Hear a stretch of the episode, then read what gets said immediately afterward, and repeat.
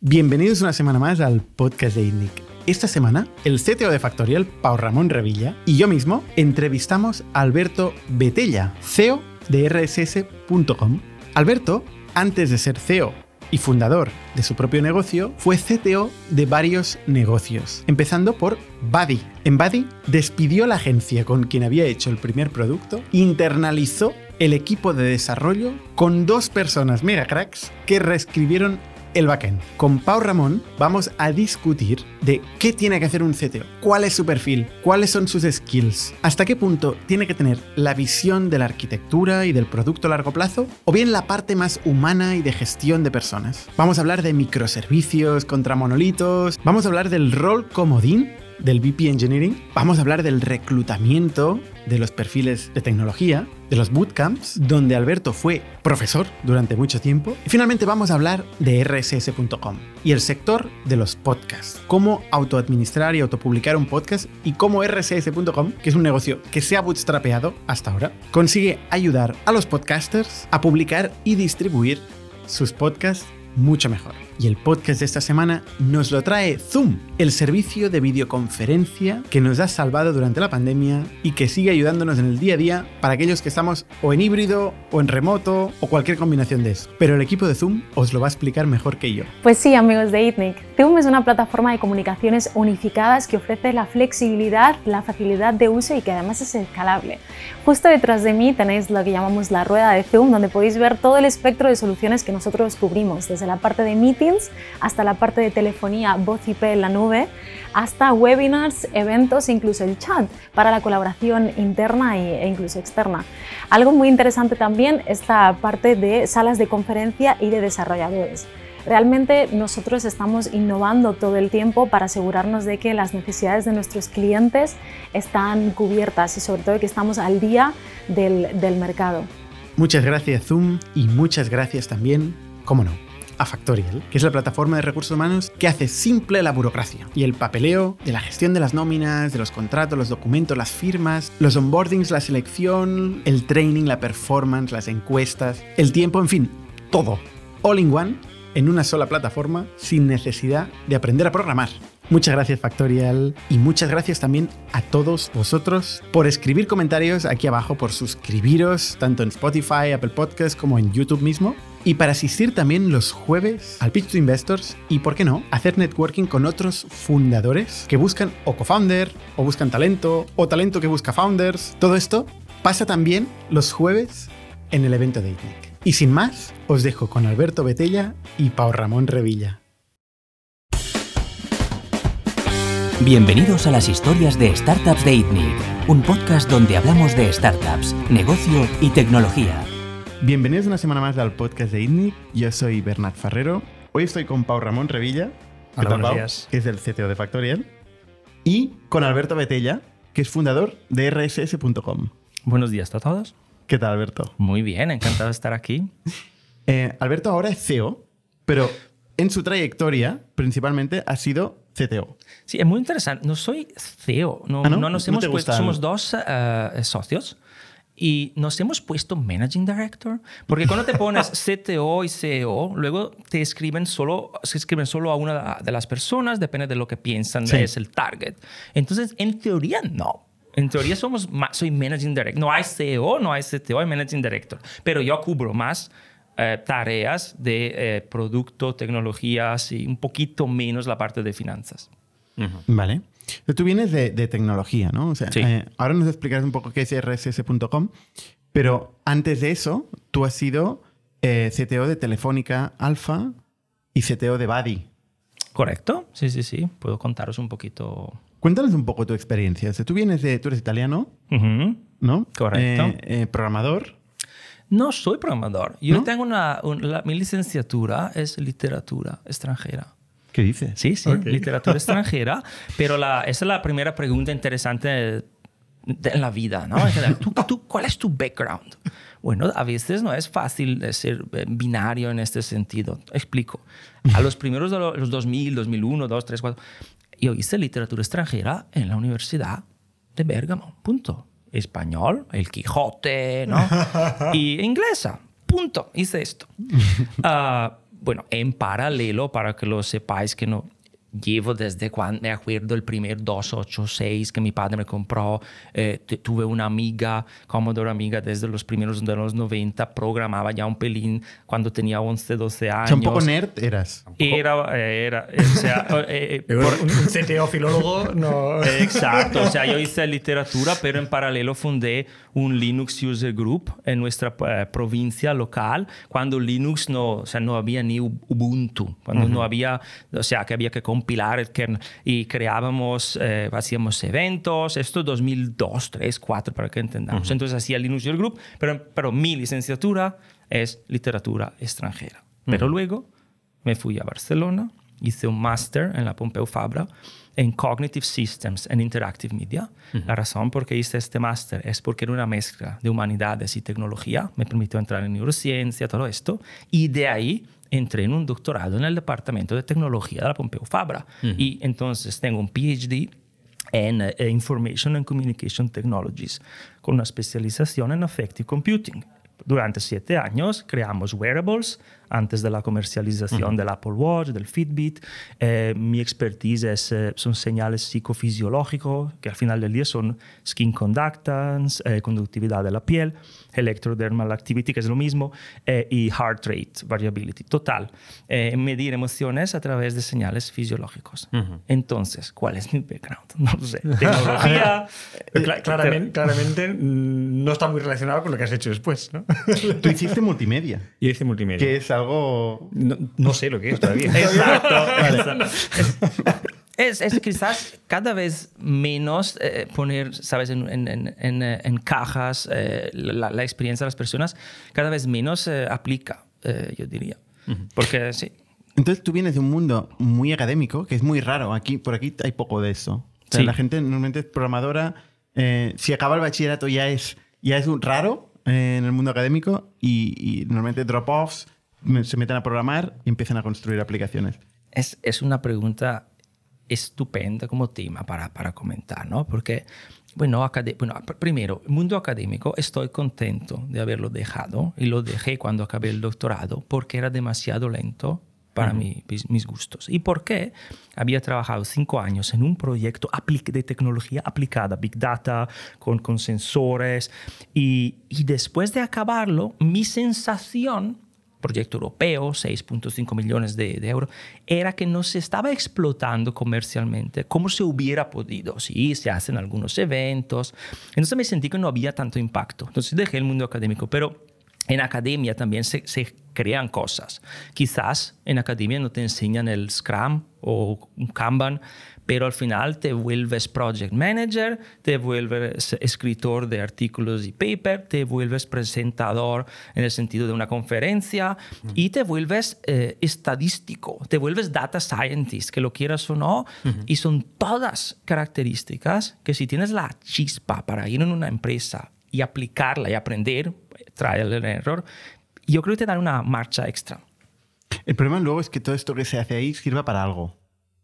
Exacto. Entonces, la marcha extra. Decir, si, tú estudias todo separado, estadísticas, estudias la, teoría, yo enseñaba en Pompeu Fabra estadística a los estudiantes, pero al final cuando te encuentras en una empresa, digamos Buddy, que empezó a crecer, ¿no? Empezó, tenía millones de usuarios, había que escalar, entonces teníamos, eh, montamos juntos el, el, equipo de data, data, data science, eh, de data en general, empiezas a crear eventos, ¿no? De la aplicación, que tú cualquier cosa hagas lo envías a un data lake, luego al warehousing, luego a la capa de business inter. Todo esto, si tienes un background académico y logras conectar los puntos, desde luego eh, ayuda. Sobre todo cuando tienes volumen, ¿no? Ya tienes un equipo grande, tienes teoría, ¿no? Ayuda a estructurar y ordenar, imagino, ¿no? Pero cuando empiezas, igual no tanto, porque lo que hay que hacer es picar código. Depende, depende. Pero yo, Depende de la primera ronda, la ronda SIT, ¿no? exacto. si, eres exacto, si eres sí la hay. Sí la hay. Sí la hay. más adelante. No, pero, pero, pero eh, eh, eh, depende si eres el technical co-founder, depende de cuánto estás involucrado en el día a día a nivel de programación. Yo sí que programo, pero soy el peor de todos los ingenieros con quien trabajé en toda mi carrera. Soy el peor en el sentido, si tú me quieres, me digas, montame esta app, Crea factorial. Por supuesto, solo en seis años lo hago, es, es feísimo, pero funciona. Lo puedo ¿Seis decir. No, es lo que llevamos. llevamos, haciéndolo exacto. ¿Ah, sí? No, no, pero, pero, pero factorial. Nos ahorraría mucha pasta. que he hecho, he hecho, he hecho, he hecho un blunder. He dicho seis años para decir algo que es lentísimo y, y, y monolito. Monolito. En seis años de momento monolito, sí que, que, que También. con tres Eso es usuarios. lo que tenemos. Vale, entonces, monolito. Luego, luego, no, habrás, habrá, bueno, pero, Estamos contratando, ¿eh? no, pero, pero, pero lo que quiero decir, puedo programar, pero soy el peor programador. Me, me rodeo de programadores buenos y lo que pasó, por ejemplo, en Buddy es que si tengo una cosa como CTO que, que estoy orgulloso de haber hecho bien, es no programar. Estaba en Ironhack. Eh, fui um, en Barcelona, eh, estaba Ironhack en el MOB y se montó el campus actual de Ironhack y había muy, muy poca gente y con, eh, con mi compañero Mark eh, se montó este campus de Barcelona, ¿no? Estuve seis meses. Cuando me fui a Buddy, los mejores de la promoción, yo fiché a ellos y delegué a ellos a- mucho del día, el día a día, digamos. Esto me permitió empezar a educar los que eran los otros ejecutivos y por osmosis el board sobre lo que hacía falta, que no sabían que hacía falta. Por ejemplo, data. Tuvimos eh, Guillem, que entró como, como entramos juntos con Guillem, que es el, eh, era el Chief Data Officer, y, y- y nada, y crear esto, em- empoderar una, digamos, un- una data infrastructure desde el día uno, no es algo que los CTO que salen de la uni típicamente programando hacen porque no lo saben. Es un poco la visión de decir, ahora no me sirve, pero en un año o dos vendrá el inversor, me pedirá esto y no tengo ni los datos. Entonces lo que pude hacer yo era delegar la programación para, para poder, casi lobbying, ¿no? Es decir, yo necesito este budget ya para Amazon. No quiero tirar todo en Heroku, que lo quiero montar en Amazon, necesito montar un data lake. Pero ¿qué data lake? No tenemos muchos datos. Hace falta, o sea, es un poco... Veo que hay controversia aquí, porque te- te- Ya. tendremos opiniones Me diferentes. encantaría, o sea, perfecto. No, de, de- de- hecho, yo, yo creo que el- es, un, es un- es un camino interesante, ¿no? Porque el, el- el CTO normal o el, o el más típico que, que encuentras es el ingeniero que se ha presentado el primer día, ¿no? O sea, yo siempre digo que ser CTO es lo más fácil del mundo porque lo único que hay que hacer es te presentas el primer día en la empresa y dices, yo, yo voy a programar el MVP. Vale, pues eres el CTO, ¿no? Y, y- y- y ya está, ¿no? Pero parece que tú vienes de, de, de arriba, no de abajo, ¿no? Entonces es, es interesante, pero a la vez, por lo que explicas, sí que conoces ese, ese camino. Sí. Pero entonces, ¿cómo, cómo, cómo funciona esto? Pero- sin, sin haber vivido, ¿no? Sin haber, sin haber subido hacia arriba. Pero tú, Pablo, has clavado. O sea, si quisiéramos hablar, ¿cuántas veces te han preguntado qué es un VP Engineering, por ejemplo? ¿no? Y para mí, Yo sobre- todavía me lo pregunto a veces. Bueno, yo, yo te digo mi teoría basada en muchas conversaciones sobre el tema en diferentes eh, eh, sitios y basado en mi carácter como CTO. Hay bottom-up approach y top-down approach. son, y ambos son súper importantes. Entonces, el CTO que te entra en un startup no es, o sea, no es que yo, mi approach sea mejor que otro, pero necesitará a alguien complementario a cierto punto de la empresa, tal cual. Entonces es típico que cuando el CTO es muy, eh, bueno, es, es- es el tipo que, que hace código, lleva, llega a un cierto em, punto de la empresa donde le hace falta alguien más que, que, que cuide el equipo. Por ejemplo, si tú estás en tus cosas, estás ocupadísimo, no cuidas a veces la felicidad del equipo como tendrías o puedes, pero cuando escalas es difícil. En este caso, el VP Engineering es más hacia el equipo y las operaciones. Entonces, lo que dices es tú, el que Pau, cuida el equipo, el VP Engineering. ¿eh? para mí, no. Le es preocupa la opción. felicidad del, del- O sea, es, es- es- es más el que es, es el manager. O sea, al final es el que es el, el- el ejecutivo que pone orden en la casa y el CTO suele ser el visionario que ha tenido la idea y que tiene la visión eh, arquitectural. Aunque parece ser que tu rol de CTO es más parecido al de un VP of Engineering, por tal como lo has definido. De- exacto, depende, depende, porque yo he escuchado compartiendo este, sí, estas ideas con, con varias personas y tuve la ocasión de, de hablar con, eh, con todo tipo de, de engineers gracias a los, eh, eh, los inversores que tenemos, right? o que teníamos al tiempo, de inversores de Trello, de Slack, de, eh, de Foursquare. So, entonces, esto no me permitía poder acceder a personas que, eh, y compartir esta. El VP, o sea, el VP Engineering es lo que dices tú, Pau. Si el CTO es una persona que empieza eh, escribiendo código, si el CTO es más una persona, eh, una people's person, que tiene, tiene que tener buenísimos conceptos de tecnología. Tiene que tener un track record, si no, no te respetan, ¿no? Tienes que haber construido algo, hecho algo y tienes que saber cuidar a las personas y delegar y seguirlas cuando necesitas. Si el CTO es este tipo de persona que tú dices puede ser un VP Engineer, sí, entonces cuando fichas un VP Engineering, el VP Engineering será al revés. Sí, sí. Digamos que tú dices, hablas del más cano, de, la, de, la, de la senda más canónica y yo hablo del, del, del opuesto. Sí, sí. O sea, es un comodín el VP Engineering. Es un complementario. Para mí sí, para mí es un complemento, como los colores complementan al, al, lado opuesto. Si tú ah, tienes que hacer 10 cosas en ingeniería, los one-to-ones, eh, organizar el equipo, mm. los procesos, discutir cómo hacemos con los pull requests, ponemos pipelines, si lo hace el CTO desde el día uno, poco a poco lo delega, obviamente, pero empieza el CTO. Si el CTO no lo sigue mucho, lo siguen los ingenieros, que son muy proactivos, pero a cierto punto un VP ahí con los one-to-one, eh, hablando de problemas, eh, eh, el, son, son, son, complementarios. Es que para, para es que el que tiene la C es ejecutivo también, está en el equipo de management. ¿El que, el Correcto. El que tiene la C está en el equipo de management. Entonces Correcto. también es, es, esa diferenciación también es importante. ¿Quién pones al equipo de management? ¿El líder de personas o el líder tecnológico? Esto siempre el CTO, pero es muy simple esto. Eh, Tú, tú. Pablo, sabrás con los años, eh, el CTO, si es súper eh, enfocado en tecnología y solo programa y no lo quiere saber de equipo y no quiere saber el board, lo cambian a cierto punto -huh. si no se adapta. O sea, o escalas tú mismo como profesional y a, aprendes a presentar al board aquella slide que es, que es compleja pero simple, lo explicas de manera simple. Si tú no quieres gestionar todo esto, te quitan del ejecutivo uh -huh. a cierto punto de la empresa. ¿Y cómo es justo que se haga? Y muchos están muy contentos porque le, le agobia esta sí, sí. parte de business, fíjate de finanzas. Que, fíjate que yo le doy mucha menos importancia a cómo presentas en el board que cómo haces que las cosas pasen a través de la gestión de personas. Porque al final ejecución es liderar a personas, ¿no? Sí, y sobre todo si ya no programas, ¿no? Al, al principio Pau programaba él. Pero, o sea, ahora lo que hace es, tiene un equipo de más de 100 personas de ingeniería, ¿no? Y, y yo creo que el éxito de Pau no es tanto cómo presenta en el board, que a mí... Que no, lo, hago, que no lo hago, estoy, estoy no, ahí, lo hace, pero tampoco lo hace. Porque a mí me da absolutamente igual esto, es cómo consigue que pasen cosas increíbles con un equipo de 100 personas, ¿no? Cosas difíciles, cómo convence, cómo genera una estructura de reporting que funciona, ¿no? Para mí esto es mucho más difícil que cómo presentas en el board. Y sin embargo, te doy la razón. Hay veces que quitan a CTOs porque no saben presentar en el board. Bueno, y, y, y, depende si es parte de tus tareas. Si estás levantando una ronda y um, cuando estás demostrando la aplicación algo se rompe y no uh -huh. tienes ahí alguien en, este, en esta presentación con un, la gravitas tecnológica eso para sí. decir esto se ha roto porque eso sí. en estos momentos críticos sí eh, alguna bueno, patada por debajo de la mesa igual se no, no.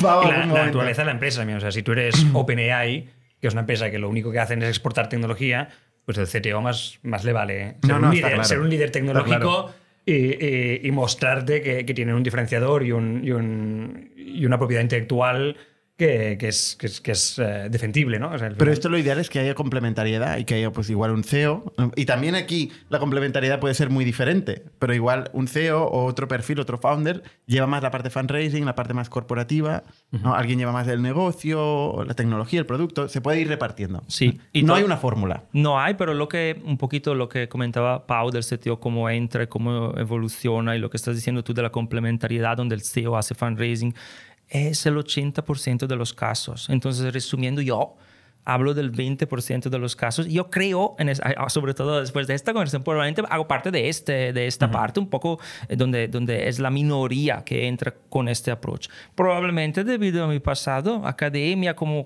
pero me, fu me funcionó muy bien. Hmm. Yo, yo lo que no creo es en esta visión del CEO, el CTO, que es el visionario y que luego hay otro que gestiona a las personas. Pues esto no, Así. no, pero, pero es un espantapájaros. Mm, pero empresas Imagínate, más pues igual sirve eh. para presentar en el board, pero el board no tiene ni idea de lo que está pasando en la compañía. Si, este, mm. si el espantapájaros, Pasa... quien no gestiona personas, es quien presenta en el board. Pasa muchísimo. Y de hecho, el, el, el hecho de que en tecnología haya normalmente un ladder dual, o sea, y normalmente hay los dos caminos, ya te, ya te identifica bastante que tienes un líder tecnológico y un líder de personas y un path, eh, un camino para, para que ambos progresen este, es muy, muy, muy común, bastante, bastante aceptado. También por la naturaleza de cómo se empiezan las startups. ¿eh? De hecho, vale, cuando, pero el líder cuando hables de, de, tu empresa, creo que he empezado igual, tú programando un side project y de repente cogiendo tracción. Correcto. Así que al final yo creo que va mucho en la naturaleza de cómo empiezan las empresas tecnológicas, que es con alguien picando en un cuarto y, y hasta Entonces, que esto hay, gana hay- tracción. hay igual un doble liderazgo,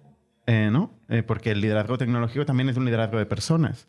O sea, yo lo que me niego a creer es que alguien puede estar en una cueva teniendo la arquitectura y la visión ahí, viendo cosas, y luego hay otro que es quien gestiona el equipo.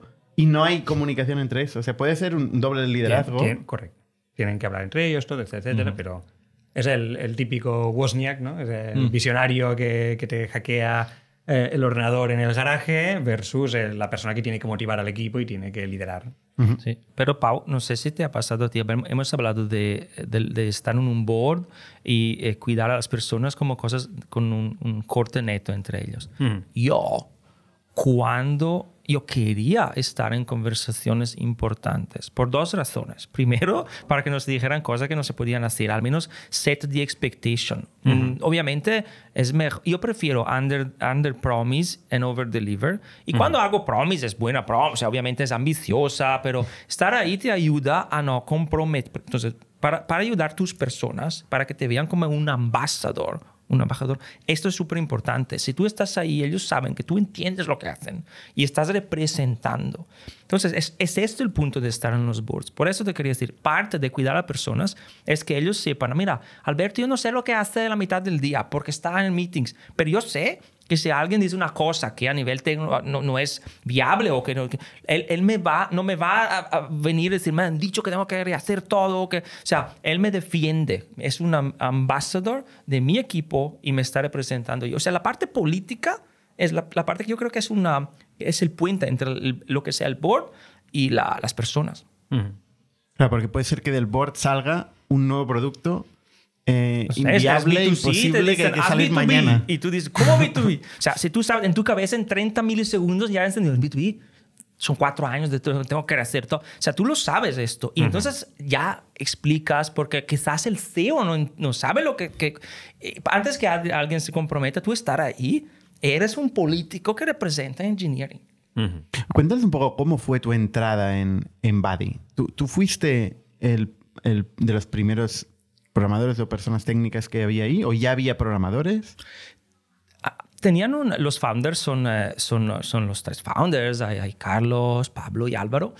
Había un par de personas, yo creo que era número cinco o seis, para que nos entendamos. Había una persona de marketing, for- quizás dos. Y tenían una agencia. Y yo creo que lo hicieron bien. Ellos tuvieron una idea, encontraron una agencia que la desarrolló. Perfecto. El problema, que al tiempo era un good problem to have, era que la agencia eh, no que la agencia, sino que la app iba bien, o sea, crecía. Entonces sí que la agencia se quedaba un poco corta.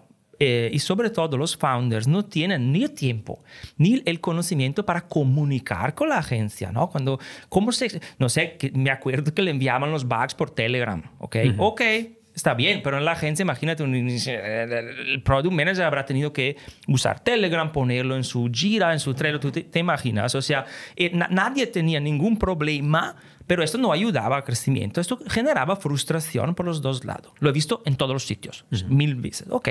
Entonces querían una figura que pudiera, a donde pudieran delegarle esta parte, o sea, for- querían, ol- yo me quiero olvidar y enfo- enfocarme en fundraising, en este caso, en Badir a esto, ¿no? El SEO que... Pues entonces entré en número 5, creo 5 o 6. Y, y, y- y ya una, había la una, una había la apuesta app. arriesgada, porque tú no venías de ser CTO de otra startup. No, pero, pero venía de crear, de crear de- durante casi siete, siete años en, en, em, en la universidad. Pero es muy crear- diferente. Pero no, pero éramos equipo, había un consorcio de 17 eh, instituciones, incluso comerciales. Teníamos que crear con Unity 3D. Teníamos que to- todo una, una- una- un sistema de realidad virtual conectado a sensores, teníamos máquinas, teníamos, o sea, construíamos cosas. Para construirla necesitabas orquestar, organizarte. O sea, no, no parece, pero era, era más tecnología aplicada lo que hacía yo. No escribía los papers así. O sea, yo hacía estos tipos de experimentos, de proyectos y luego escribía un poquito la, la parte, o sea, los resultados. Entonces entraste como empleado número 5, Sí o seis. internalizaste todo Eh, el desarrollo. Poco a poco, porque era imposible. Yo, yo lo que hice es pedí el código de la app y sobre todo del backend. Yo soy súper fan de la infraestructura del backend. Súper fan, porque yo veo las, mm, las apps, especialmente móviles, como shells, o sea, como un Netflix. Netflix, la app, nadie dice qué bonita la app de Netflix, un- es una cuadrícula, ¿no? Para mí es como una shell y lo más importante es lo que está ahí detrás. Entonces pedí el código para entender qué tenía en mano y nada, la API que había hecho esta agencia era Java. Y, y que yo no, no conozco. Yo, yo vengo, si vengo de algo, venía de PHP. Imagínate de PHP en los 2000. Imagínate de dónde vengo yo. Pero Java no conozco. Pero no hace falta un, una- un PhD en, en Development, Engineering, para entender que una clase de 1200 líneas, donde al menos la mitad eran comentarios, comentadas, Yeah. era mala. La habrán hecho así. Entonces dice, vale, vale, vale, yo quiero rehacer el backend, lo ponemos en Amazon eh, y entonces necesito dos backends. Y como estaba en Ironhack y me quedé un poquito en Ironhack como instructor, ¿no? pero tenía esta suerte de encontrar las personas con más talento y, y se hacía Ruby al tiempo. No soy súper fan de Ruby, lo enseñaba, es mágico, pero funciona y es rápido. y sabemos por Twitter, Airbnb, tenemos una lista muy larga. Factorial. Factorial está en Ruby, perfecto. Pues, entonces, yo no soy muy fan porque no entiendo, a mí me gusta o sea, hacer las queries, o sea, el ORM es demasiado Mac, pero yo mismo creé una empresa técnica basada en Ruby. Porque dije, perfecto, es el stack, pues estas dos personas son muy capaces, Em, son, eh, son David y Uriol, que son, hasta hace poco eran senior engineer y se han quedado cinco años. Sí, sí, David David y Uriol. Y, y básicamente ellos entraron y con Ruby lo bonito es que se puede backend y frontend están como decir eh, intertwined, ¿no? Están, eh, y así empezamos. Empezamos eh, con Ruby. O sea, tirasteis a la basura el código, las, las 200 líneas de, de espagueti en Java. 1200. 1200. No, no, solo una clase. O sea, era una, una- o sea, eh, la tiramos a la basura a lo largo de unos seis meses o cuatro, me- cuatro meses. Eh, ¿Cuál que- era la agencia esta? Por... Mm, No, prefiero no. decirlo. Y aparte, que no creo que Un saludo aqu- aquí. aquella agencia, o sea, hubo dos, hubo dos. Vale, ¿eh? vale. La pri- ese es el problema. pueden culpar también. una a la otra y ya Por- está, No, ¿no? no es eso, es que la primera lo hizo, pero tengo que deciros también que yo vi cuánto se pagó y yo no hubiera ni empezado por aquel. por- entonces digo, no, no entiendo, o sea, No- era, no una mal, era una idea, lo hicieron, mira, lo hicieron. Eh, la segunda entró, pero se es como, como heredó lo que había. Entonces, lo que es, lo hicieron bien, todo lo hicieron como había que hacerlo a un cierto stage. Pero lo que hicimos es mm, mm, backend, Amazon, empezar a construir esta parte.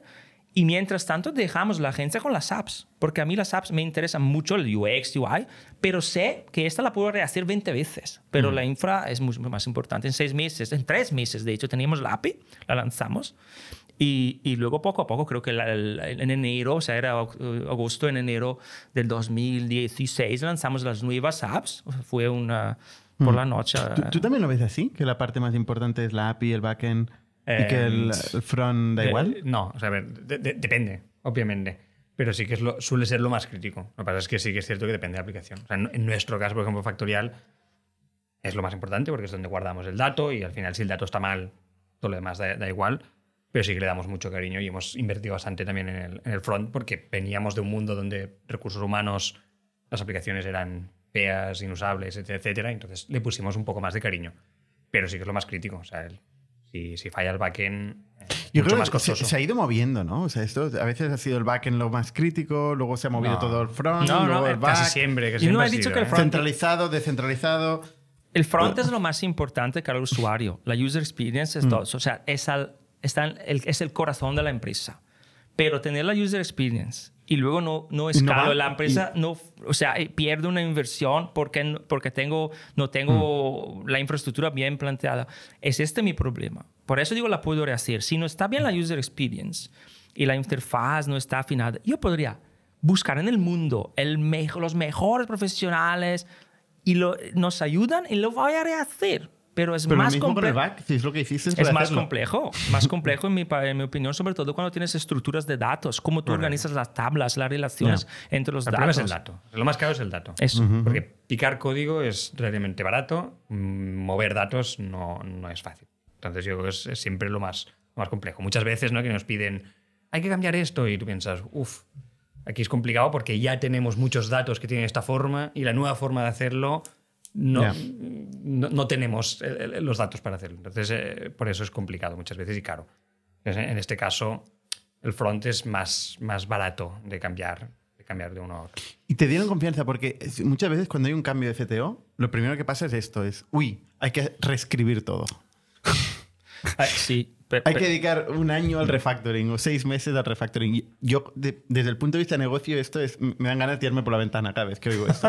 Sí, pero, te- pero te dijeron que sí, todo bien. No, ay, no, me dijeron que sí, pero depende de, de tu capacidad y tu paciencia como profesional en tecnología eh, o, o persona que es un experto en lo que está haciendo, eh, en cómo lo vendes y en cuánto tiempo lo quieres hacer. Yo no estoy hablando de ego, donde tú, yo ojalá hubiera entrado y todo funcionara y tenía que escalarlo. Bueno, no, no hubiera aprendido muchísimas cosas que he aprendido chocándome. Menos mal que me pasó a mí a nivel personal. Pero hubiera sido mejor heredar algo perfecto, todos contentos. Yo tuve que entrar y hacer todos contentos. Además, la agencia, como ser un poquito el, el, el- el puente, casi el project manager a veces para explicarle las cosas, darle el contexto del por qué cambiamos 40 veces la misma cosa que le hemos dicho. Y tuve que tener paciencia porque fue gradual. Si uno entra y solo por ego te cambia el stack, pues no es un buen profesional. No está claro.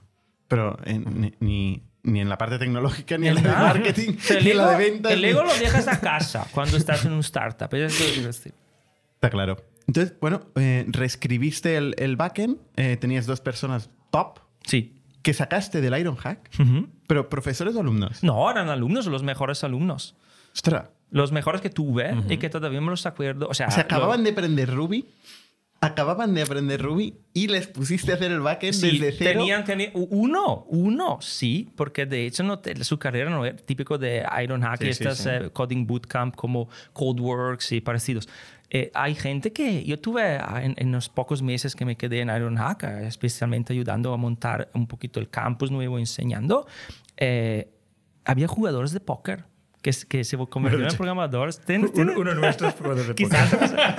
Mira, había una que hacía una bailarina, por ejemplo. Una bailarina. Sí. Y mientras estas dos, eh, estos, eh, David y Uriol, que entraron en Buddy, yo creo que Uriol quería ser policía. No quiero exagerar, quizás me escucha un día. Me, me acuerdo que estaba en una carrera, quería, eh, o sea, sus deseos. No me acuerdo, eh, creo, creo. Eh, imagínate, entró en Ironhack. Eh, y, y David ya tenía, tenía, tenía la carrera, mm, creo, hecha y ta- ya trabajaba antes un poquito. Sí, trabajaba antes. Y es que hemos abierto el paréntesis de los, de los code, eh, los bootcamps. Sí. Em, ¿qué, qué- piensas que de ahí sale? Evi- Evidentemente sí, ¿no? Piensas Sí, que de ahí puede salir 100%. talento potente. Tú Sí. contratas en bootcamps. Sí, sí. Ahora, sí. Pero- Yo prefiero contratar a Junior, a Junior, ¿Ah, sí? que le puedo, entre comillas, no sé si el verbo es correcto, pero criar de una manera eh, eh, co- como me gusta a mí. O sea, que entiendan empatía, por ejemplo. Siempre el concepto del ego. A mí, yo prefiero. Los seniors con quien he trabajado, me ha pasado en Telefónica, ¿no? Entré y yo quizás era era el más mayor de 10 años de todos, desde los CEOs hasta yo era el- el- el- tenía 35 años, pero el más mayor, para que entendáis sí. al tiempo. En Telefónica no, había gente de 45 o 50 años en mi equipo, ¿no? Ok. Muchos súper amables, pero en algunos casos, cuando una persona está acostumbrada a trabajar de una manera, es complicado luego acordarte. Hay mucho más tiempo, hay fricción. Si tú entras en una startup que empieza, que es pequeña, con ju- junior al principio, le das oportunidad. ah, si ellos aprenden, tienen muchas, típicamente son, ellos son personas que los junior lo hacen el sábado. Yo no estoy promoviendo trabajar el sábado. Estoy diciendo que si le gusta tanto que lo hace como hobby. ¿Entiendes lo que quiero decir? Quiero decir que esta chispa que tienes cuando eres joven, estás aprendiendo algo, yo no la veo mal en un startup. Desde ahí, lejos de tener Yo, comentarios. yo no, hice el, el approach contrario, de hecho. Sí, O sea, bueno, porque tú también es factoriales. eso- eso- Sí, sí, sí. Yo, yo, yo, me, yo me traje sobre bueno yo, yo obviamente ya había trabajado con, con varios profesionales a lo largo de mi carrera y cuando empezamos Factorial tiré de tiré de, de, de mi agenda y, y gente muy senior y, y menos gente más más senior y nos fue bien pero al final son las dos son las opciones ¿eh? o sea o le pones más más valor que o sea más, más eh, actitud que talento o le pones más talento que actitud, ¿no? Pero al final... Se hizo famoso Pau diciendo que no contratábamos juniors en No, Factorial. no, en un podcast dije que, que las startups eran un sitio bastante hostil para, para, los, para los juniors y el titular que pusieron es los juniors no deberían tra- trabajar en startups. No, o sea, yo lo que digo es que en una startup el tren va a 200 por hora y un junior normalmente acaba de salir del bootcamp o de la carrera, lo que sea, va, va un poco perdido y tú lo tiras dentro del tren y muchas veces es, es bastante difícil. Yo lo sé también porque he hablado con los juniors que hemos contratado y la sensación de ellos ha sido, wow, los dos primeros meses que estuve aquí mm, pensaba dejar la tecnología porque Oh. era todo tan rápido, era tan overwhelming, pero, pero bueno, depende de la stage, ¿eh? yo creo que... Hay, hay que decir que junior o senior tampoco tiene que estar relacionado con la edad. Hay gente con 20 años. Sí, sí, sí. O sea, hablamos del fenómeno, tú hablabas del fenómeno divas en Sí, tecnología, que, exacto. que existe. Sí. Está Y estudiado. que no puedo, no puedo, no puedo trabajar con pero, divas yo. pero, pero ojo que hay divas de 20 años, ¿eh? sí, pero no puedo trabajar ni con divas de 20 años yo. Sí, sí. Es- O sea, que no tiene que ver con la edad o... Estoy de acuerdo. Hay una correlación directa entre cuánto junior eres y la edad a nivel de población, ¿no? De ingenieros.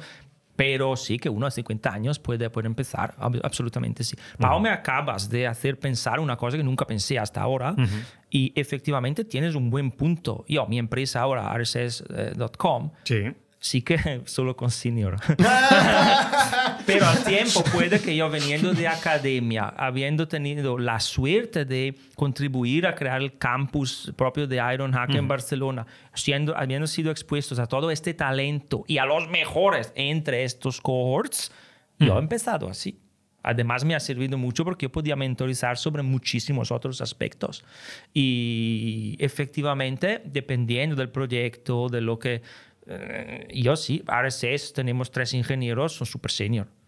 Y dos trabajé con ellos antes. Uno 20 años trabajé con él en Al mil final, cosas. cuando, cuando tienes gente muy buena a tu alrededor, Tienes razón. al final el único playbook es mm, quiero asegurarme que la gente que me traigo funcione tiro de, tiro de, de la gente que ya conozco. Tien- No ten- más. Tengo que escribir un post para subsanar mi post de hace años, donde ficha junior, junior para, para crecer. To- es to- verdad, to- cuando luego conoces posts- seniors, efectivamente es cómodo. Lo que está claro es que a ti te Todos los posts son mentira. Todos los posts. en algún momento, en algún momento. Lo, lo- lo que está claro es que a ti sí que parece que te gusta la gente, primero de todo, ¿no? Te gusta, tienes esta parte más Sí. so- social de, Sí. las, de las ciencias sociales de donde venías No sé si a la gente le gusto yo, pero a mí me gusta la gente. y te gusta este ámbito pedagógico que viene de tu mundo académico de enseñar, ¿no? Y, y tal. Y sin duda, la gente que has criado tú va a tener mejor cultura, mejor fuerza, ¿no? Mejor en- eh, alineación con, con la visión de la compañía. El tema es que sea capaz de entregar a tiempo, de generar valor a tiempo en un entorno cambiante y rápido, ¿no? Como dice Pau, ¿no? Yo, yo soy muy partidario también de tu escuela, ¿eh? Yo, en, en otros ámbitos. Yo soy Sí, partidario él es de- más, de hecho, muchas veces discutimos porque él es Sí. más de actitud versus talento. Eh, y yo a veces hago, hago el trade-off contrario. Pero Eh, lo veo bien, ¿eh? O sea, es, eh, todo complementa. Y me gusta porque tenemos ideas diferentes. Sí, Eso lo sí, hace sí, un sí. poco más... Yo tengo un matiz a eso, es que, yo- es que creo que la actitud es talento. Pero esto ya sería darle muchas vueltas. Entonces, Teoría oye, unificada de. La teoría Es un- el nuevo blog post que va a ser. Exacto. Que va a ser falso. Actitud es talento.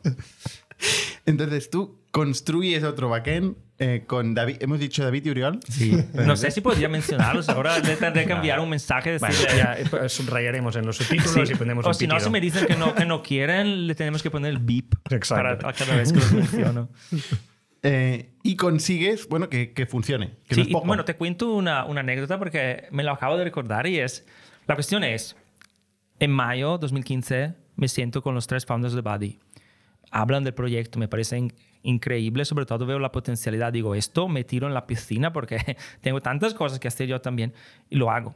Después de entrar y de fichar a David Uriol, pero justo en esta semana, nos dijeron que había una campaña de publicidad en televisión nacional, que es lo peor que te puede pasar en tecnología, es que, que hay un pico que no sabes cuándo viene y que en televisión, o sea, que todos entran desde el sofá entran- en agosto. Entonces teníamos tres meses para hacerlo. Esto es lo que te quería David contar. Uriol encantados. Pero ¿sabes cuántas? Nos traían pizzas por las noches. O sea, es una historia real. cuando se lo he dicho, lo hemos visto como reto, estábamos muy frescos, pero son cosas que se te pasan cuando, no sé, más adelante te viene un infarto casi. O sea, después de entrar, por cierto, en agosto, campaña publicitaria, no sé cuánto dinero era atrás, imagínate. a, mí, a mí me pasó y nunca llegó la campaña. Estuvimos, ¿Sí? Estuvimos como un año y medio que, viene la campaña, que viene. Era un poco como, como el, el, Mystery Shopper, ¿no? O sea, como, sí, sí. Y ahí gastando dineros en, en, en, hosting para nada. Pero, esto no fue en Factorial, ¿eh? Eso no fue en Factorial. No. Aunque hemos hablado de televisión también alguna vez, pero. 10 años. entonces, en tres meses hicimos la nueva versión de la API en Ruby eh, y usamos la agencia, nos ayudó. Por eso no, no, estoy, hablando, estoy hablando bien de ellos que se han adaptado. Nos ayudó a, a, cubrir todos los roles que no teníamos. Y de ahí empezamos a reemplazar hasta que poco a poco la agencia se fue como tenía que ser, lo sabían. Y aguantó la campaña de televisión con, la nueva, con el nuevo backend. Aguantó. Aguantó porque no era tanto el backend en Ruby, lo que no se tenía haciendo un monolito era un sistema de autoescalado. Hoy en día hablaríamos de Kubernetes, pero al tiempo Sí, porque ¿qué usamos? Bueno, primero la infraestructura. ¿Sabes? En Heroku, ¿no? Si no teníamos Heroku, ¿eh? eh lo pusimos en Amazon Web Service. Eh, traje como contractor a una persona, que, o dos personas que conozco muy, muy bien, eh, que me ayudaron con la infraestructura. Al tiempo la scriptaron, que está muy bien. En, era Chef, ahora Terraform es lo que tiene que ser, pero en Chef la montaron. Y teníamos em, autoscaling groups, o sea, algo que, o sea, básicamente la API estaba diseñada donde estaba dockerizada finalmente. Y cada, o sea, el database estaba centralizado, pero al menos podías tener más instancias, no solo una. Podías tener una instancia o cinco. Y el autoescalado funcionaba con los advertisements. tenía, tenía picos, pero al final el problema era solo OAuth, porque la mayoría hacía el sign up o el login. Y no te, tengo puedo decir que hubo 99.99% uptime durante mi, mi watch en los tres años que estuve en Buddy. Pero suerte también puede ser. Yo no, puedo decir lo mismo.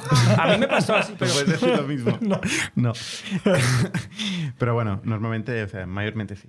Sí, mayormente. Sí, no, bueno, pero, pero, es que tienes un mal día ahí. Oye, una cosa que has dicho dos veces, que forma parte de un debate que yo siento que en los últimos 10 años se, ha seguido produciendo es el tema del monolito. Sí. Hablas de monolito como una cosa mal. Estupenda para el MVP, es perfecto. No me hagas un... MVP de 6 años. ¿eh? ¿eh? no, pero digo, no me hagas el Kubernetes eh, cuando no sabes si hay product market fit, ¿no? Un, un POC, un MVP un monolito. Luego, de facto, no, no, no, seguramente tendrás tus razones y monolito, pero puedes escalar. Un monolito puede escalar. ¿Puedes explicar para nuestra audiencia qué es un monolito y cuál es la alternativa? Hay, hay para, el paradigma de monolito quiere decir que hoy en día los, eh, eh, los servicios pueden distribuirse. Y hay eh, los que se llaman microservicios, súper inflados. O sea, hay microservicios, no se tiene que... Hoy en día el problema hoy en día es que todo el mundo crea aplicaciones en microservicios. O sea, el día uno tienes microservicio para el login, el sign up, el microservicio para no sé qué. El monolito está muy bien, sobre todo para empezar, y luego depende, depende, depende del flujo o del tráfico que tu producto tiene. Entonces, un monolito te puede aguantar cinco años. Por ejemplo, RSS.com ha sido un monolito dos años. Por eso digo. Y ahora ya no. Ahora ya no. Eh, te puede aguantar porque tú puedes siempre escalarlo horizontalmente. Si tú, hablamos de una base de datos, imagínate que tú tienes un Postgres. Postgres, eh, si lo compras en Amazon, puedes comprar los, los, los flavors, ¿no?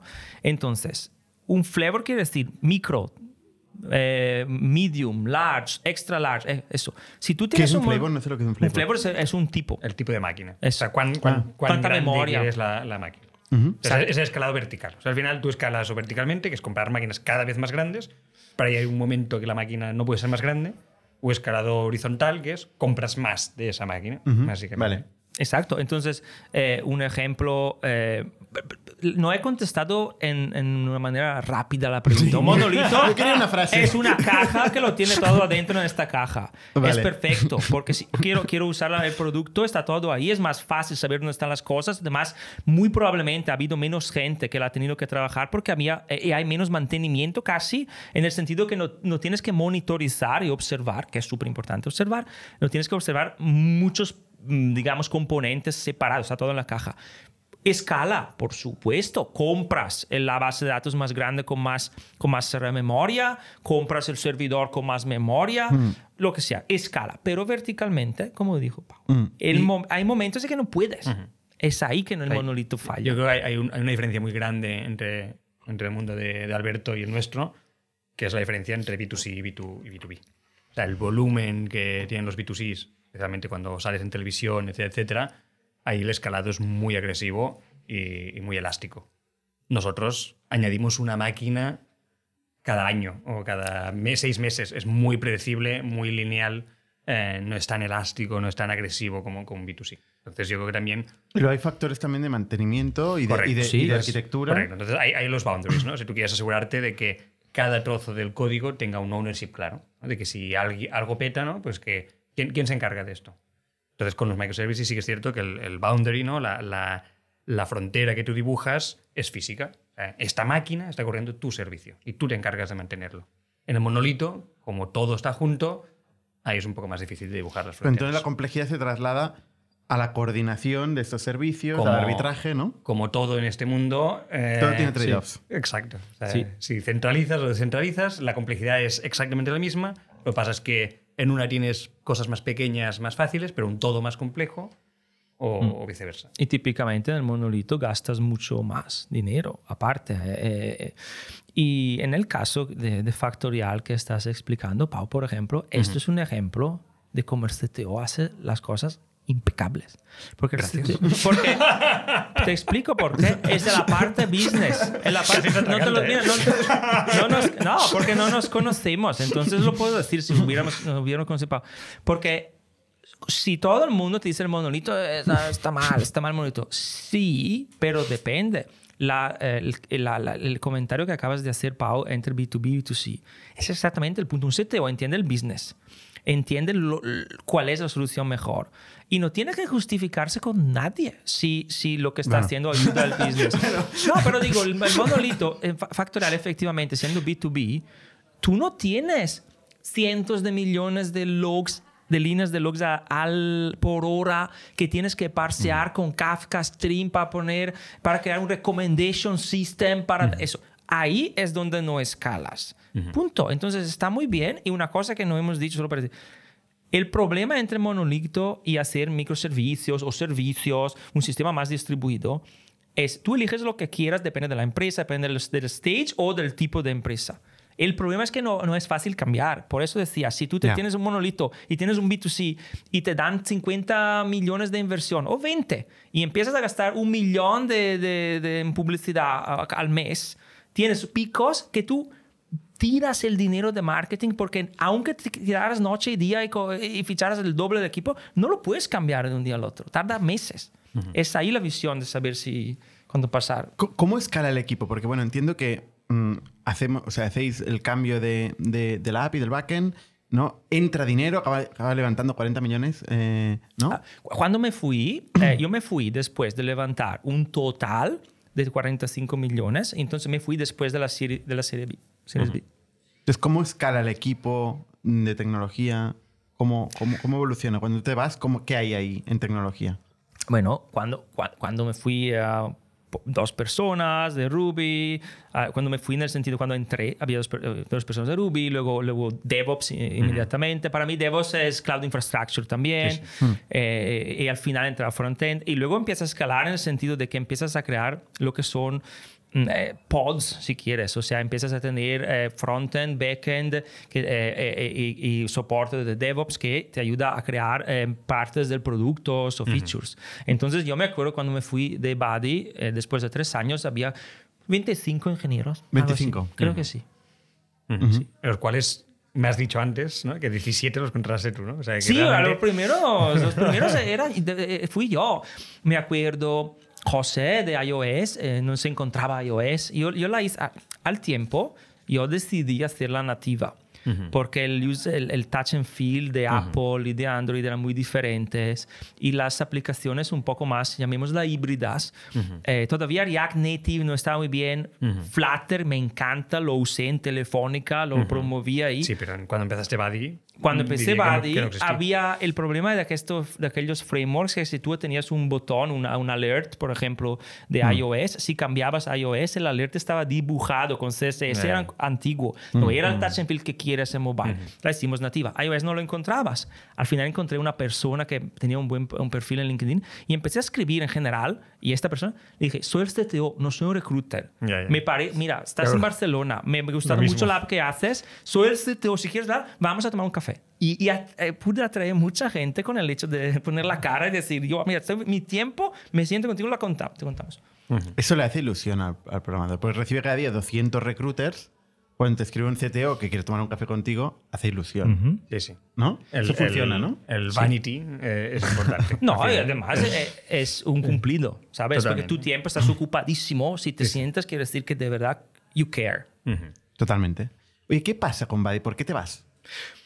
Me fui por una, o sea, me fui simplemente porque eh, hubo la oportunidad de entrar en Telefónica como CTO de Alpha Health. Y Alpha Health era el único moonshot al tiempo y había, básicamente en Alpha no había CTOs. Eh, hubiera sido el primero en, en toda este business unit de una corporation con 54 billion dollars revenue al año. Eh, ¿Por qué alfa? Porque una cosa que echaba de menos en, eh, en Buddy, la única, era cómo unir todos los conocimientos de mi PhD, inteligencia artificial, machine learning, cómo, cómo unirlo en el día a día y tener oportunidad de hacer algo que iba beyond, más allá del estado del arte.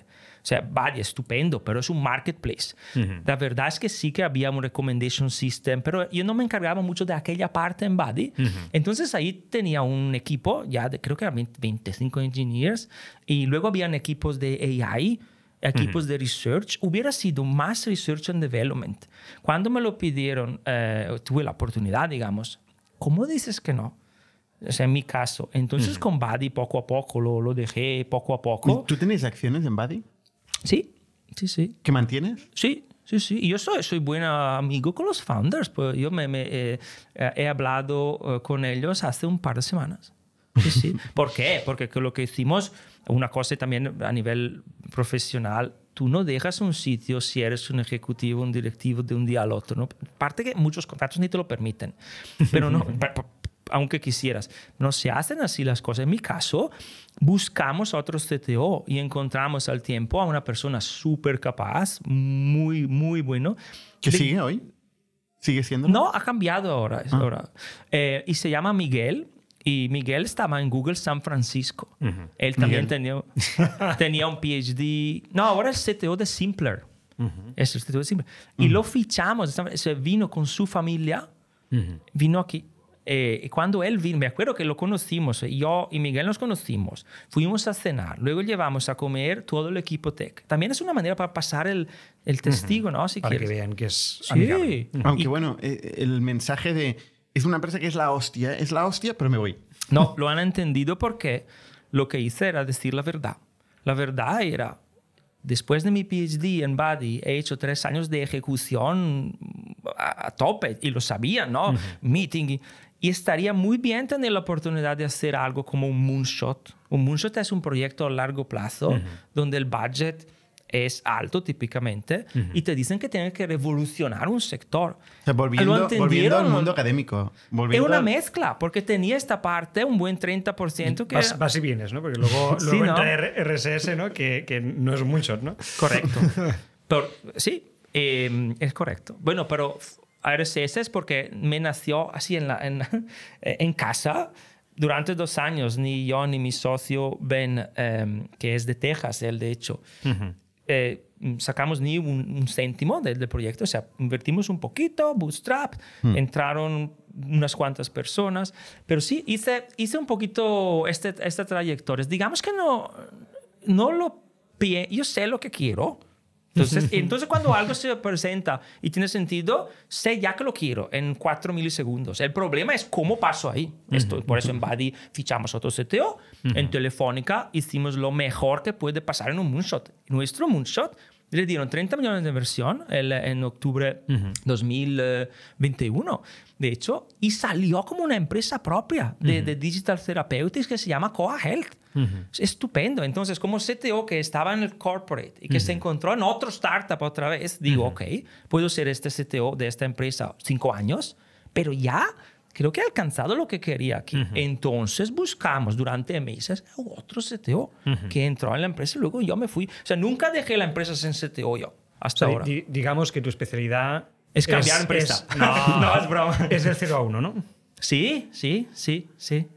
¿Y crees que RSS ha llegado ya a este 1? No, RSS, RSS es mi niño, es diferente.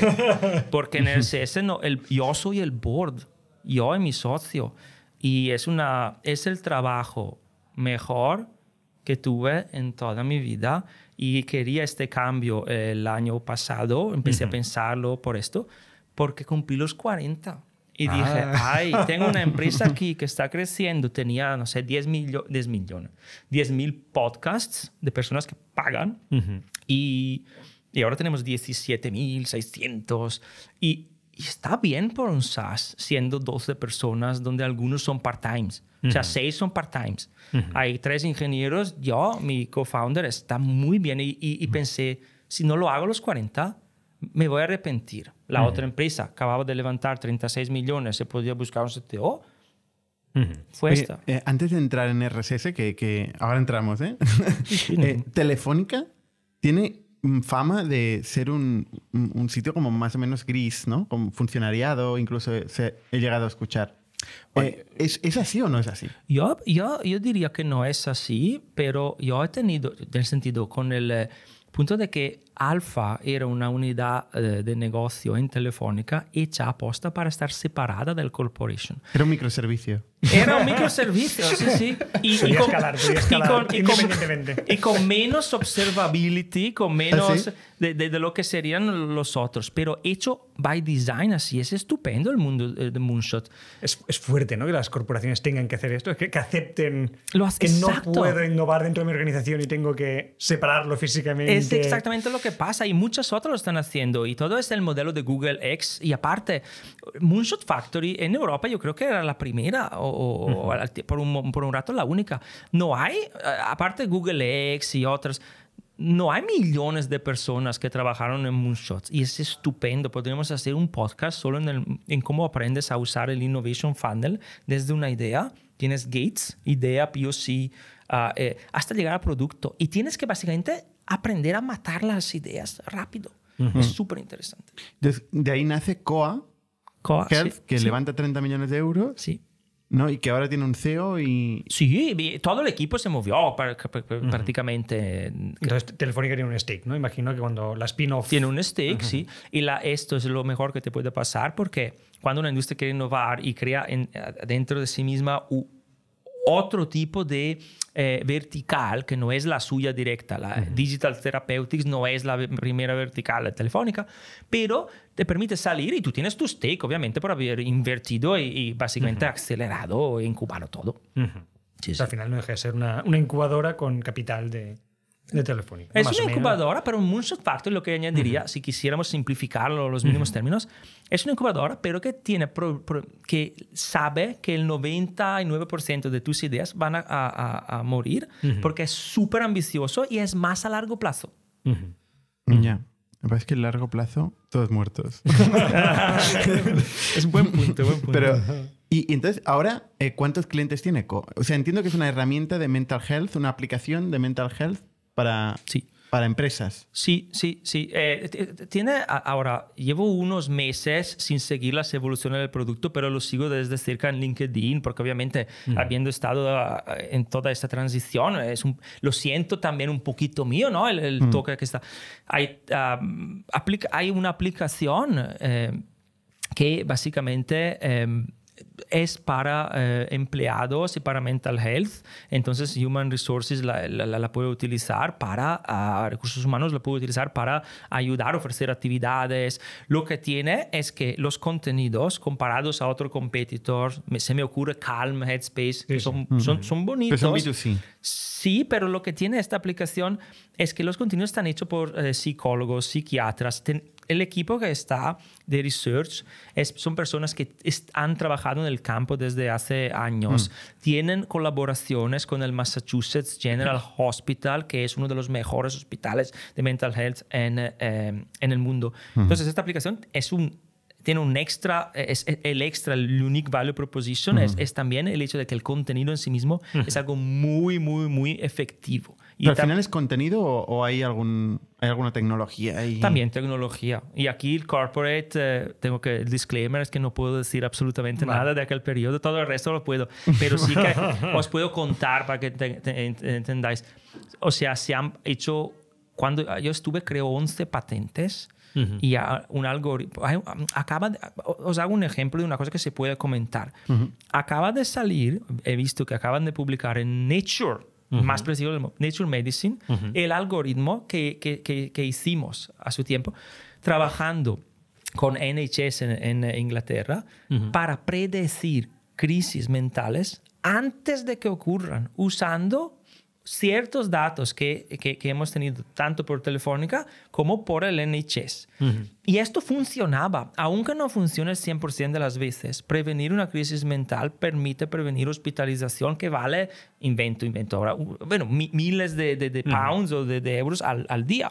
Entonces, aunque tú no tengas el 100% de, de, de alertas que son perfectas, eh, la, la, la accuracy era suficiente para tener, primero, ahorrabas dinero y segundo, las personas con crisis mentales podían, pueden eh, evitarlas. O sea, Esto es un algoritmo que se hizo ahí. ¿Pero mm, lo utilizan? O sea, hay Lo mucha gente. por supuesto, lo utilizan. Lo ¿Qué utilizan. facturación tiene, por ejemplo, Coa? No se puede decir. siempre Eh, y- Según, según Zoom Info, 14 millones de euros. No Bueno, mal, la- ¿eh? sí, existe, no sé. Pero, pero lo que puedo decir yo es que también no es el único producto que tienen. Eh, Ahora están haciendo un, eh, o, o lo habrán ya acabado, un, un, eh, FDA approval de una aplicación para Body Dysmorphic Disorder, para estos disorders donde el... eh, Cognitive Behavioral Therapy, esa terapia que existe de los- desde hace muchos años, pero estaba en papel antes, han cambiado el medio, han mejorado los contenidos.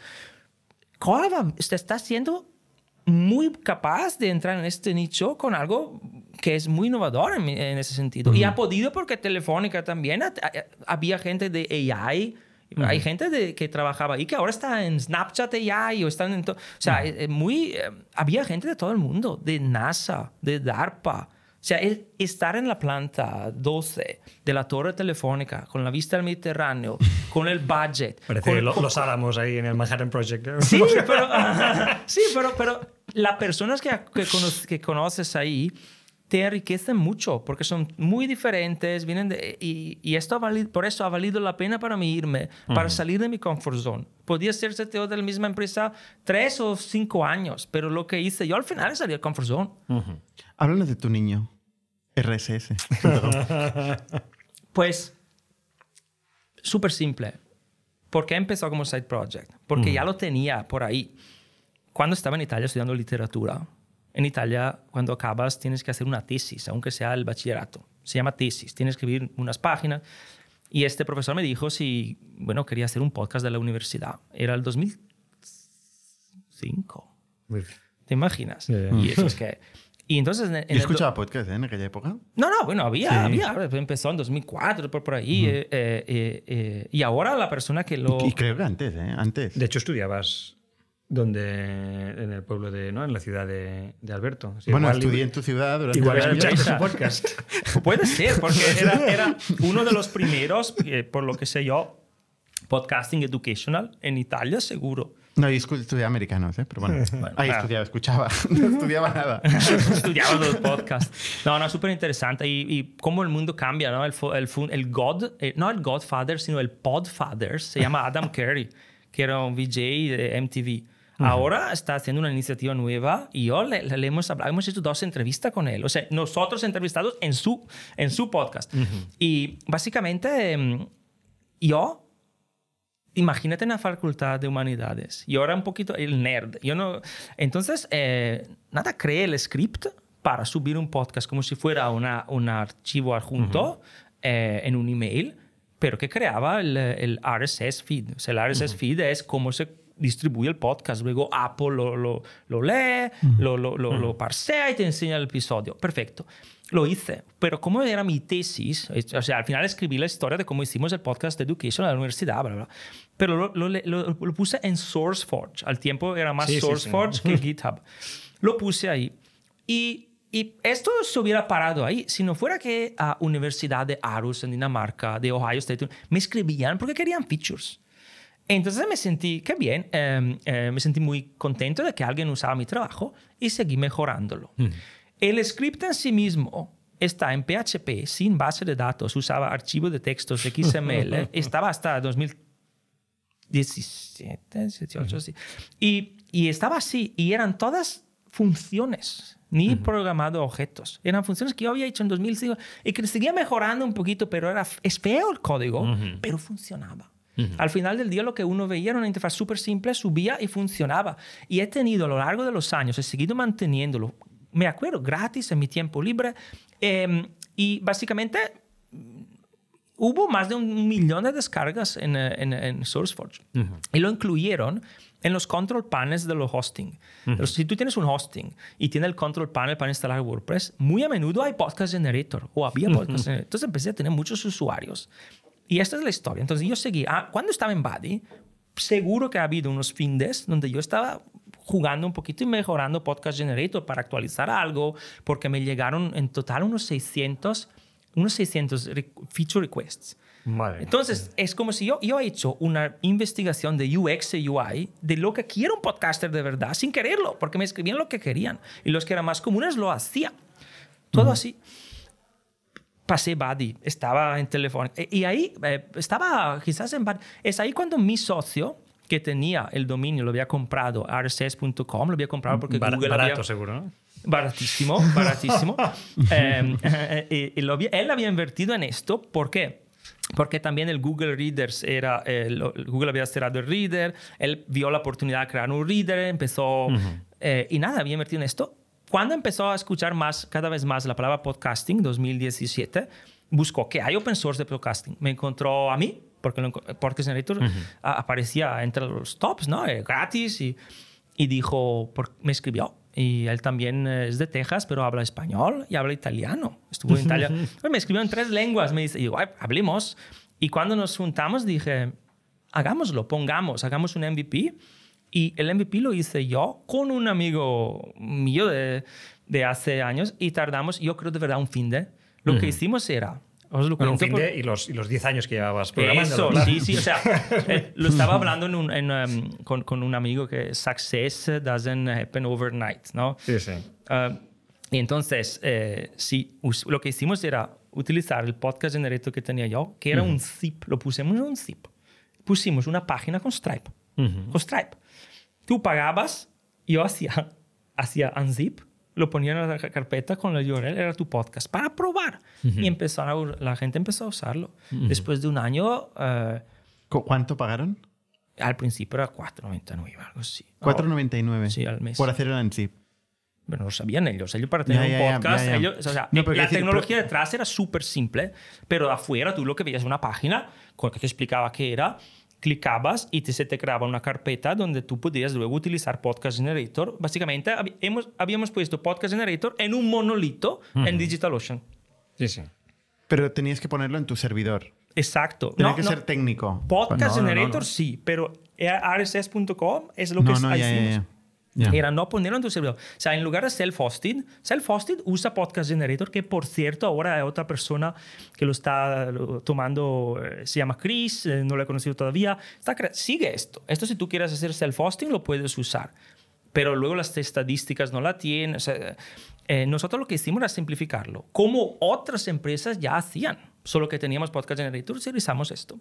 Al final es el modelo open source clásico, ¿no? De aquí tienes la funcionalidad, pero nadie quiere correr sus servidores, entonces nos usas a nosotros y nos pagas un fee mensual para, para correrlo. ¿no? Absolutamente sí. Pero uh -huh. el MVP era feo a nivel tecnológico porque no era simplemente el zip que se abría, digamos, como un zip uh -huh. y, y, creaba una carpeta para ti donde tú podías luego loguearte. Era muy simple. Digamos. Porque la alternativa, ¿cuál era?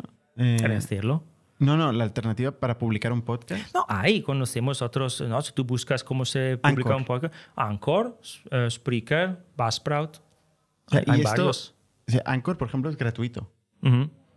Sí. hostea el podcast de forma gratuita. Sí, si me quieres, ah, si quieres un competitor review entre Anchor y nosotros y otros competidores que hacen pagar, yo te puedo explicar que, por ejemplo, Anchor, la ventaja para los que empiezan y no son serios de nada es que ellos lo pueden, eh, no pagan nada. Pero Anchor, por ejemplo, no tiene soporte, tiene soporte, pero te contestan después de varios días. Sí te contestan. Eh, lo compró Spotify por cientos de millones, ¿no? O sea, am, entonces, Anchor tiene este problema y la interfaz ha mejorado ahora, tengo que admitirlo, pero era complejísima. O sea, nuestro moto siempre ha sido que en tres clics tú tienes que tener el episodio online. En Anchor tenías que crearlo, se se guardaba en- de una manera en que eh, eh, tenías que procesar el... eh, eh, no hago, no, no, todavía. Pero hoy hay- es muy fácil, ¿no? O sea, nosotros utilizamos Anchor, por ejemplo, para este podcast. Eh, pero eh, es realmente mm, es fácil. O sea, no, no, no tenemos... Hay otro, hay otro puntos, puntos aquí, exacto. Vale, si tú lo usas para tu podcast, puedes usarlo, pero por ejemplo, estadísticas, eh, las estadísticas son Son bastante mierda. muy bien dicho. Pero no lo digo yo, ¿eh? No se Dilo más claro. No, a la es que- no, yo lo Sí, explico. es verdad. Nosotros tenemos una feature que se llama Switch to RSS, o sea, importa todo, ¿no? Y tú tendrías que ver cuántos de Anchor quieren importar nosotros. Anchor tienes millones de episodios, o sea, Anchor tiene millones de podcasts, más de un millón. Nosotros tenemos 17 mil, para que entiendas. Pero Anchor es gratis, pero no, no. Anchor está creado, comprado por Spotify, porque Spotify quiere contenido gratuito. Porque Spotify, si no, tú pagas la suscripción, escuchas música con royalties, con derecho de autor, y ellos tienen que pagar los derechos de autor. ¿Qué ha dicho Spotify? Entiendo la estrategia. Pues yo, yo me capturo podcasters, así que yo sigo, la gente paga suscripción, le doy un montón de contenido, pero la mayoría no tiene, o sea, te, te sí. te están explotando a ti. Cada, cada minuto que no escuchas una canción es un royalty que no tienen que pagar. ¿no? ¿Eh? O sea, ¿Sabes lo que quiero decir? O sea, no, no es que te están explotando, pero no explotando de manera, pero te lo dan gratis, pero no es gratis. Lo hacen por esto. Y yo te doy independencia pura. Aparte, mucha gente prefiere no tenerlo en Anchor gratis porque parece más profesional. Yo no creo, ¿eh? Pero como tener una web en, eh, en owl.com, eh, ¿sabes? O sea...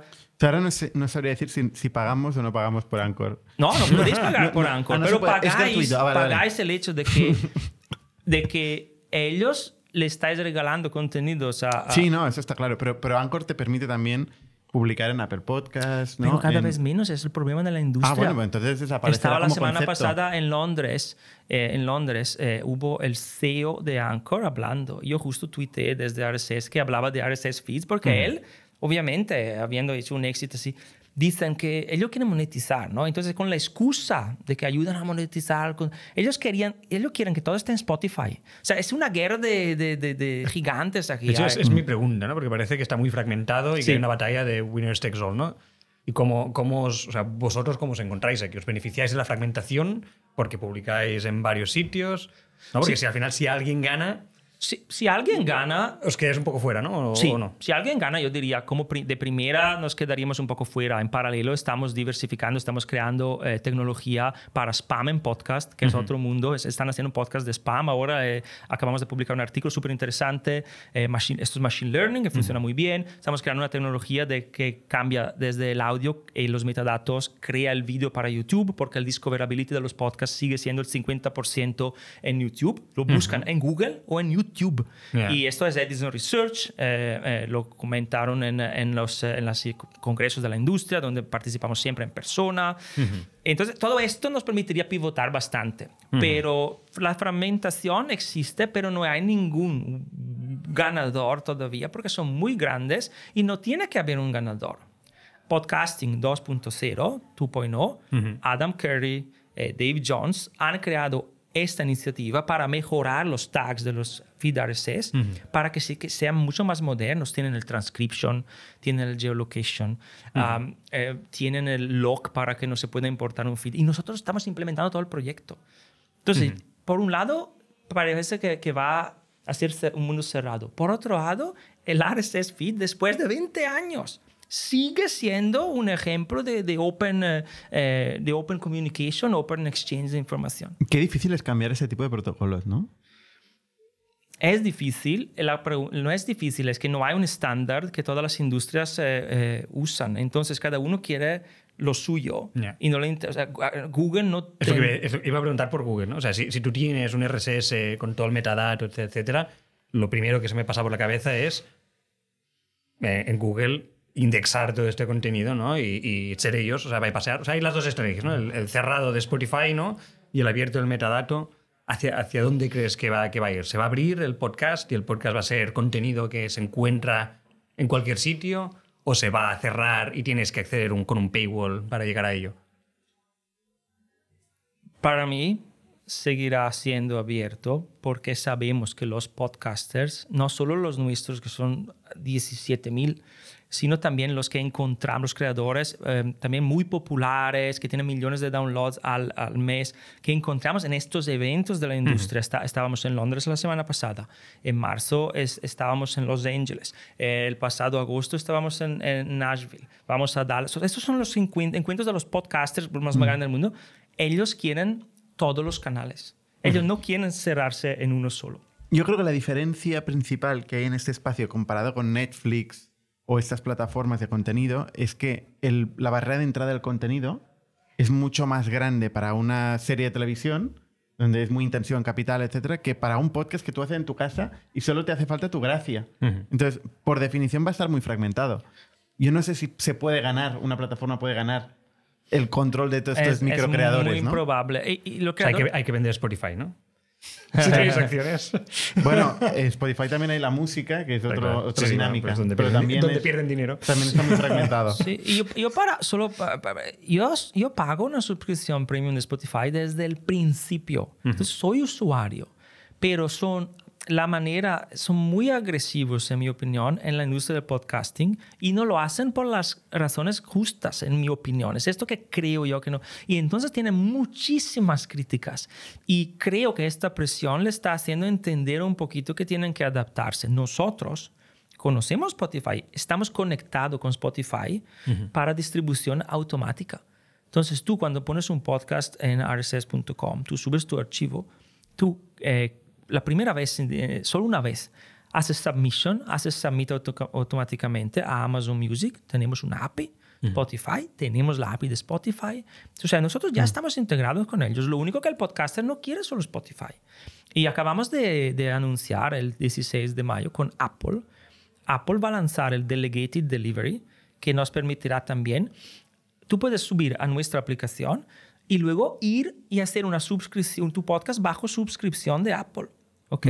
Ahora tú me dirás, ah, y entonces estás haciendo una interfaz eh, solo para suscripción. No, podríamos ofrecer un modelo premium. Cosa, Anchor no lo puede hacer en Apple esto. Te explico que, que podría, si Apple, eh, si encontraran este partnership. Tú, el podcast, este podcast justamente, podría estar, podría decir uno, rss.com, y tú podrías decir, o un podcast personal, sale, el prim- la primera sale, cada, cada semana sale los viernes, pero solo bajo suscripción Apple. Tú lo subes a nosotros. Le dices, déjalo en suscripción solo tres semanas y luego lo, lo pones en todo el resto. Estas son cosas interesantes, son híbridas. Sí. Sí, Entonces, ¿cuál, ¿cuál, desde fuera, ¿vale? Es un mundo que yo desconozco, o sea, consumo podcasts gratuitos eh, random, ¿no?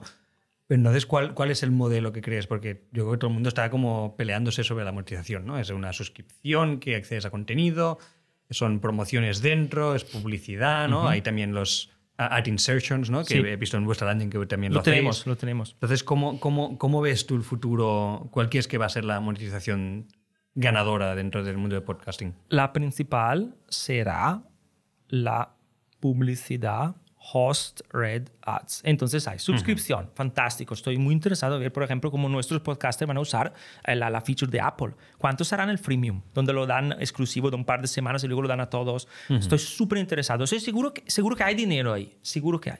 Pero lo que vemos en la industria tendencias, datos de la semana pasada eh, para Estados Unidos, que esta industria ha, ha habido más de un, un ahora tendría que comprobar 1.21 billions en es- el año pasado en publicidad en los podcasts y esto va a, a, ser cinco veces más en los próximos 3, 4 años. Eh, Es ahí.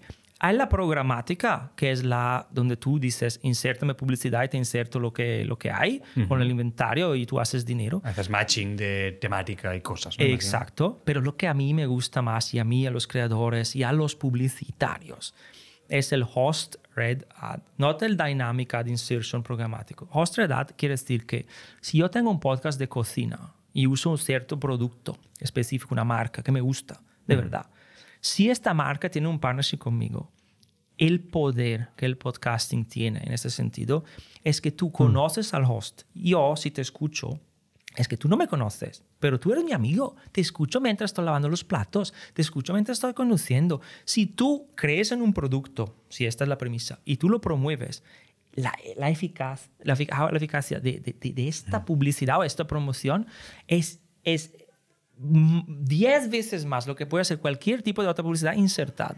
Súper interesante. Eso es la publicidad de toda la vida para los para el head tail, digamos, de los podcasts, los que tienen más audiencia, siempre es así, es como la televisión. Y los pequeños es como microinfluencers, plataformas de microinfluencers, ¿no? Que puedan... Sí, pero pequeños, si tú hablas de, no sé, ropa de niño, siempre tienen nichos. Entonces también en estos nichos es muy difícil poner un target en Google Ads programático. eh, Sí, pero es difícil de ordenar esto. Es difícil de ordenar todo este, este marketplace, ¿no? De creadores y de... Por eso, por y, eso. y la, y la realidad es que nadie ha conseguido hacer una plataforma de microinfluencers que funcione, que escale bien, ¿eh? eh, Esto lo veremos, pero estoy de acuerdo contigo. Con los más pequeños es un poco más, hay más Es que hay reto. poco dinero y hay mucha transacción para, para acordar este intercambio, ¿no? Y tampoco hay mucha educación. Lo que quiero decir es, hay marcas que el equipo de marketing es de- grandes, ¿eh? grandes, y dice, tengo 5 millones de euros de budget para este quarter. No hay muchas empresas que todavía piensan, wow, ¿en qué podcast puedo invertir un millón de estos 5? Claro, pero un, un millón en un podcast es muy fácil. Es muy fácil. Es una, es una transacción que se justifica por sí sola. Pero hablar con un millón de podcasters y meterles un euro, ¿no? o, o, o, o 10.000, o 1.000, o 100, eh, es, es muy complicado. Eh, Ahí vas más Y- y- hacia el programático. Exacto, exacto, por eso. Pero targetizas por categoría, de todas maneras, siempre... eh, No, los grandes siempre tendrán oportunidad de sponsorship. Y- Bueno, y- nosotros tenemos sponsors, ¿eh? por ejemplo, en este podcast. ¿Sí? Sí, directamente. Facturación. Zoom, WebHelp. Bueno, apre- aprende, aprende. Bien, bien, bien, bien. Luego te cuento. Por cierto, tu facturación. no, yo te, la, yo te la digo. Mira, tiene- has dicho 17.000 podcasts. Tu precio es 8,25. Eso da un MRR de 140.000 euros. Eh, Sí, se puede calcular. Por eso la pregunta, digo, Muy fácil, ¿no? No, es que no, es una, ¿cómo se diría en inglés? Un factual statement. Por eso es divertido. Facturación, si es un SaaS, es muy es lo bonito de un SaaS, que es muy fácil entender cómo funciona la empresa, porque si sabes cuántos eh, eh, suscriptores tienes, sabes, tú has puesto un promedio perfecto. Te diré que muchos, tenemos muchos A ver, planos. el plan antiguo. No, pero tenemos también planes eh, NGO, non-profit, no sé, durante el COVID, sin hacer publicidad en internet ni nada. ¿Quién quería el plan gratis? Le hemos dado, a veces damos planes gratis, depende del... co- Hay ¿Te mucho- estaréis sobre los 100.000 o lo- 100.000 pero, euros de MRR? pero, pero esto, el ballpark es esto, obviamente. Millón de euros de ARR.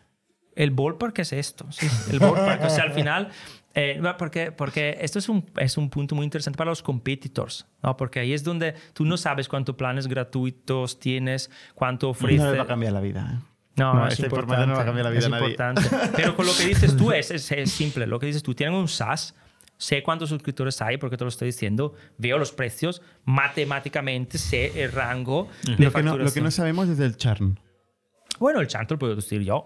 Nosotros, te- hemos, nosotros hemos tenido en, en los últimos seis meses una, un crecimiento promedio que incluye el churn, entonces no he calculado el crecimiento solo el churn, el, el growth, yo lo llamo, llamemos growth, eh, eh, new user minus churn users, eh, pues, eh, 5.5. 5.5 creo que este mes también, con el mes de mayo. ¿Qué es este 5.5? 5.5 MOM, 5.5% Por ciento, crecimiento mes mensual, over net, mes, siempre, month over month. siempre, siempre. Eh, durante el 15. Oh, Ya, pero estamos mezclando peras y manzanas, ¿eh? Porque No, porque el, ch- hay que separar el churn del el churn, crecimiento. yo me lo acuerdo. El churn creo que estamos sobre los 4.6%. 4.6 de churn mensual. Pero con el crecimiento que podemos calcularlo ahora, Sí, entonces sí, no me sí, sale. sí, sí. Mm. Yo tengo en total al final del mes, Sí. cada mes desde, desde la- la- la- el lanzamiento de la empresa, o sea, después de un año era profitable. Ya. Eh, teniendo en cuenta que los dos founders no, pero no, no sacaban ni- ni, un euro. No, Eh, el- el- Profitable el- dos años. Running profitability, el famoso. No, profitable, pero ¿por qué no? Pero, pero- pero lo que al final del año, en lugar de hacer dividendos, reinviertes todo en lo que en servicios. sí. Y, y, y ahora sí, 5.5% teniendo en cuenta el churn que te he dicho, 4.6 por ahí. ¿Cuánta gente sois hoy? 12. 12, 12 6, personas. pero son part-time. O sea, por ejemplo, marketing, content creation para el blog así, no está todo el día.